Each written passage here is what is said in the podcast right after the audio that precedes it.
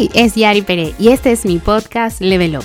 Si estás buscando cómo llevar tu vida al siguiente nivel en tus negocios, tus relaciones, tu salud, cualquier área de tu vida, aquí compartiré sobre todos esos temas y un poco más.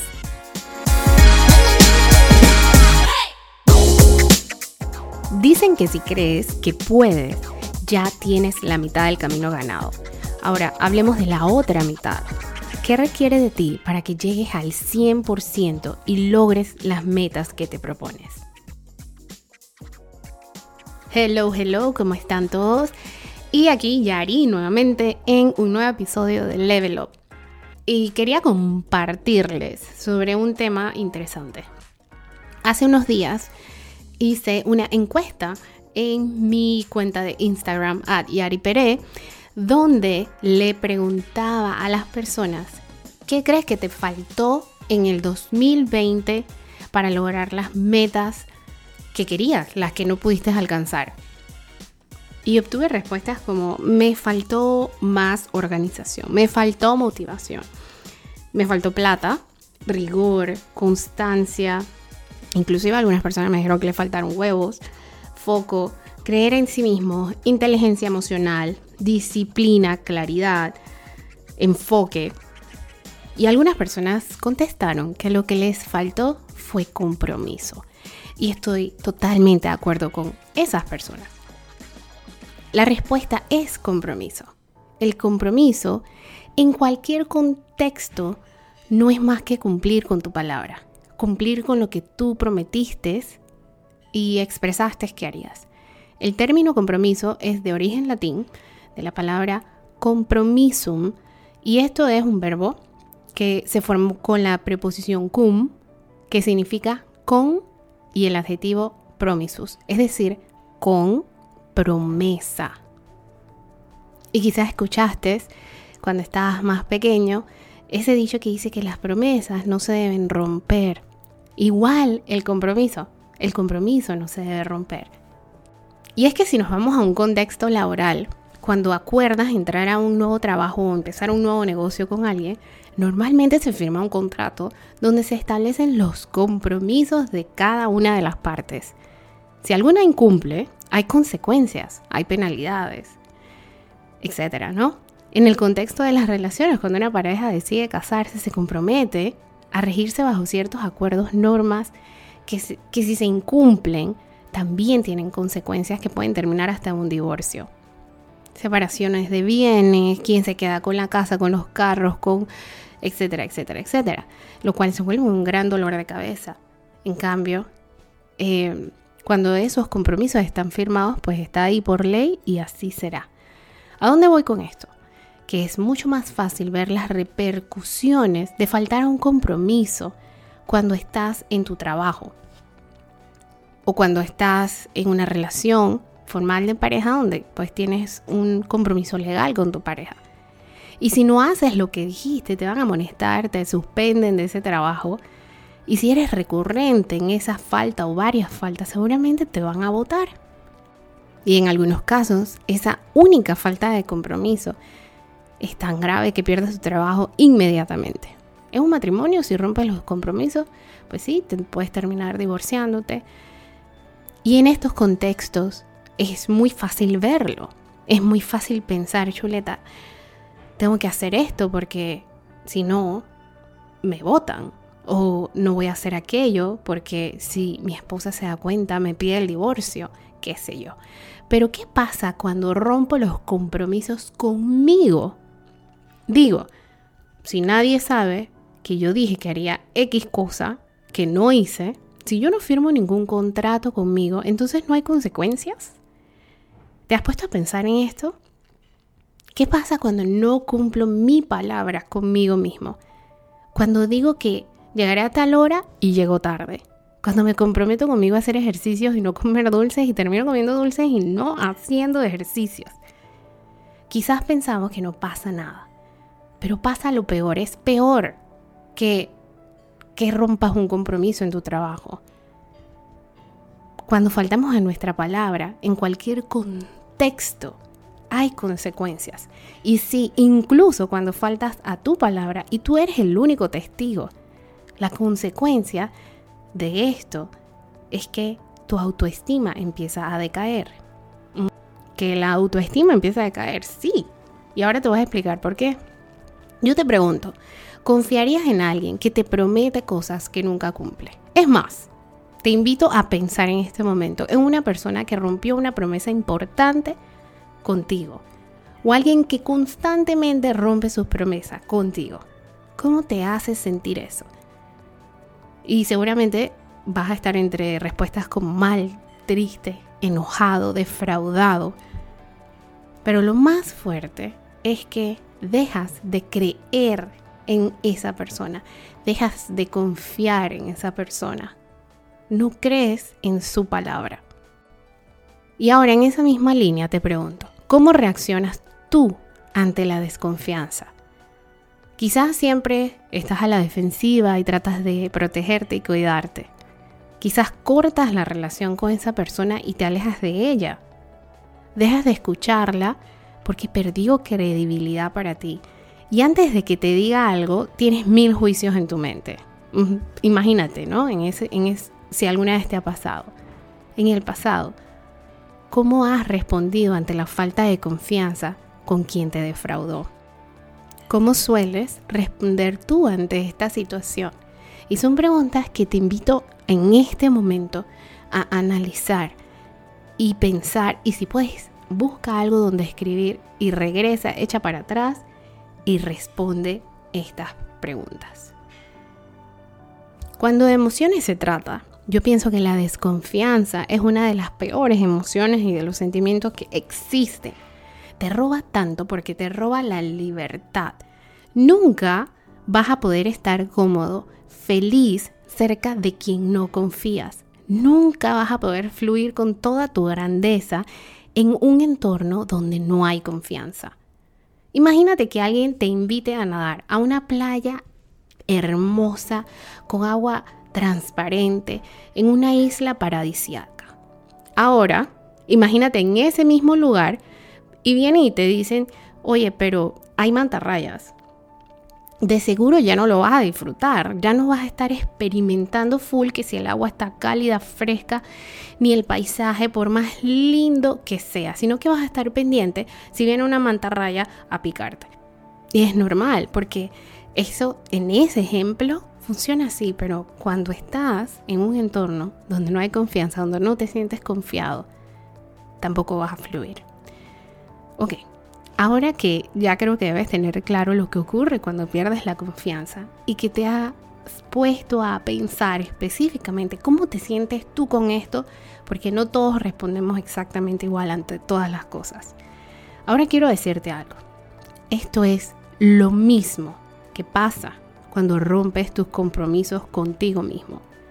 Quizás crees que no pasa nada, porque nadie sabe, nadie más está involucrado no me comprometí con nadie, solo conmigo. No, señores. Pasa lo mismo que expliqué antes, solo que nos pasa con nosotros mismos. Si eres de los que actúa a la defensiva y se protege, pues imagínate cómo, cómo debe ser estar protegiéndote de ti mismo todo el tiempo.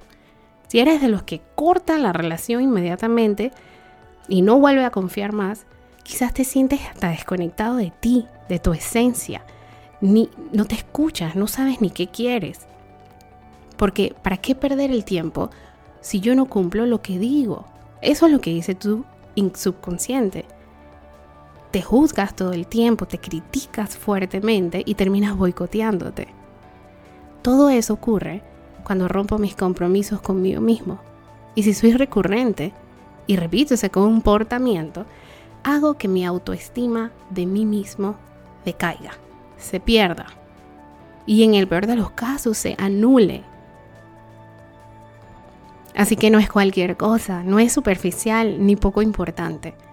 Cumplir nuestros compromisos es la manera de crear credibilidad con la persona más importante, conmigo misma. Todo arranca ahí. Hay cosas que me escucharán repetir constantemente.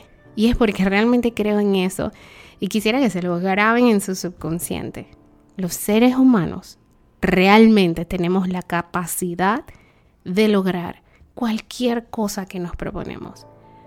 Hemos hecho cosas extraordinarias y yo creo que cada vez alguien que alguien expande sus límites y logra algo increíble, algo extraordinario, de alguna forma expande los límites de otros, de los que están en su entorno y demuestra que es posible para ellos también. Y no sé si te ha pasado, cuando ves que alguien que era tu amigo, de pronto rompió esquemas, atravesó barreras y tú lo ves logrando eso, te dan ganas de ir por más. Ahora, el ingrediente mágico es tener certeza, es tener confianza en ti. Imagínate a alguien que cree en sí mismo. ¿Cómo suele verse alguien con coraje, con valentía, con creatividad? Alguien seguro, alegre, entre todas esas otras cualidades. Lo cierto es que todo eso nace de su capacidad de creer en sí mismo, una persona con una autoestima alta va con todo. No tiene peros. No pone excusas, sino que busca resultados. ¿Por qué? Porque cree en sí mismo, confía y está dispuesto a hacer que las cosas ocurran, que pasen y no se rinde y persiste hasta que logra su objetivo. Un fracaso no lo va a detener, va a buscar otra manera de llegar allá se va a levantar, va a aprender lo que tenga que aprender y va a seguir adelante. Estamos en esta vida buscando ser felices. Y al final creo que lo que buscamos es experimentar felicidad y plenitud. Y creo que no hay nada que nos haga más felices que cumplir nuestros sueños y nuestros objetivos. Ya sea crear buenos hijos o tener libertad financiera, vivir saludable, vivir bajo tus propios términos, o emprender una lucha para salvar la tierra, hacer un descubrimiento importante que salve vidas, ser el mejor en lo que te propongas, no importa cuáles sean tus sueños y tus anhelos, pero cumplir y lograr eso te regala esos momentos de felicidad. Llegar a tus últimos días de vida, decirle adiós o en lo que tú creas, estoy cumplida. Yo no me imagino nada que dé más felicidad y plenitud que eso. Por eso hoy te quiero pedir algo.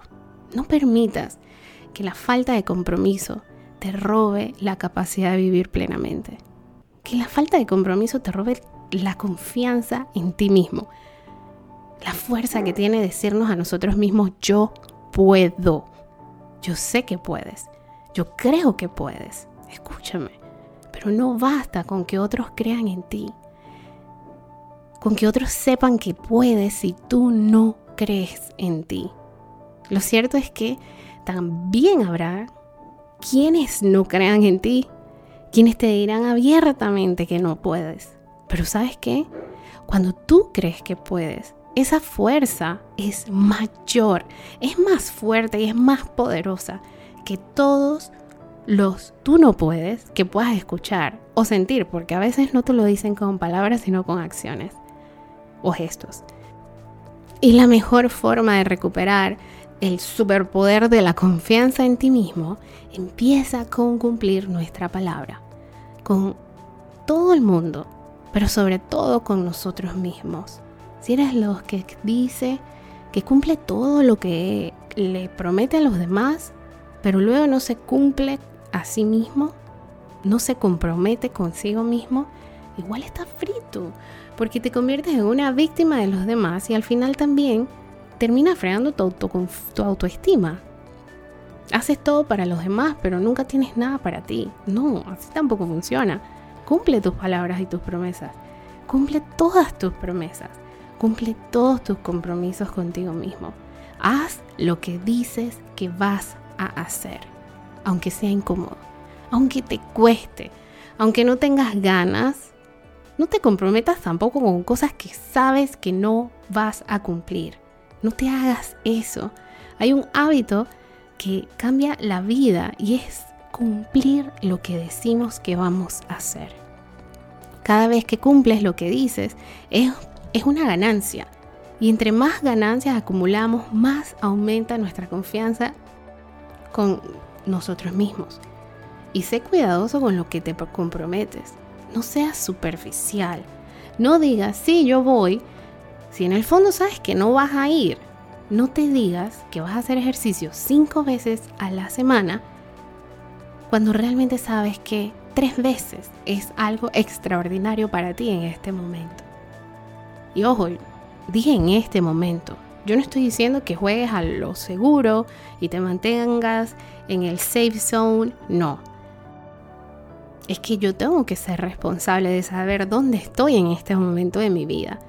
Y si me pongo una meta que es mucho más grande, quizás solo estoy buscando boicotearme y terminar dañando más mi capacidad de creer en mí. Empieza con tres días y luego sube a cuatro y llega a cinco. Hazlo conscientemente. Solo asegúrate que esa meta que te pusiste realmente va a estirar y expandir tus límites. Y si lo hace, está bien si son tres días en este momento y no cinco aún. Estamos empezando febrero, segundo mes del año. Te invito a reflexionar sobre las metas que te propusiste este año. ¿Estás realmente comprometido con ellas?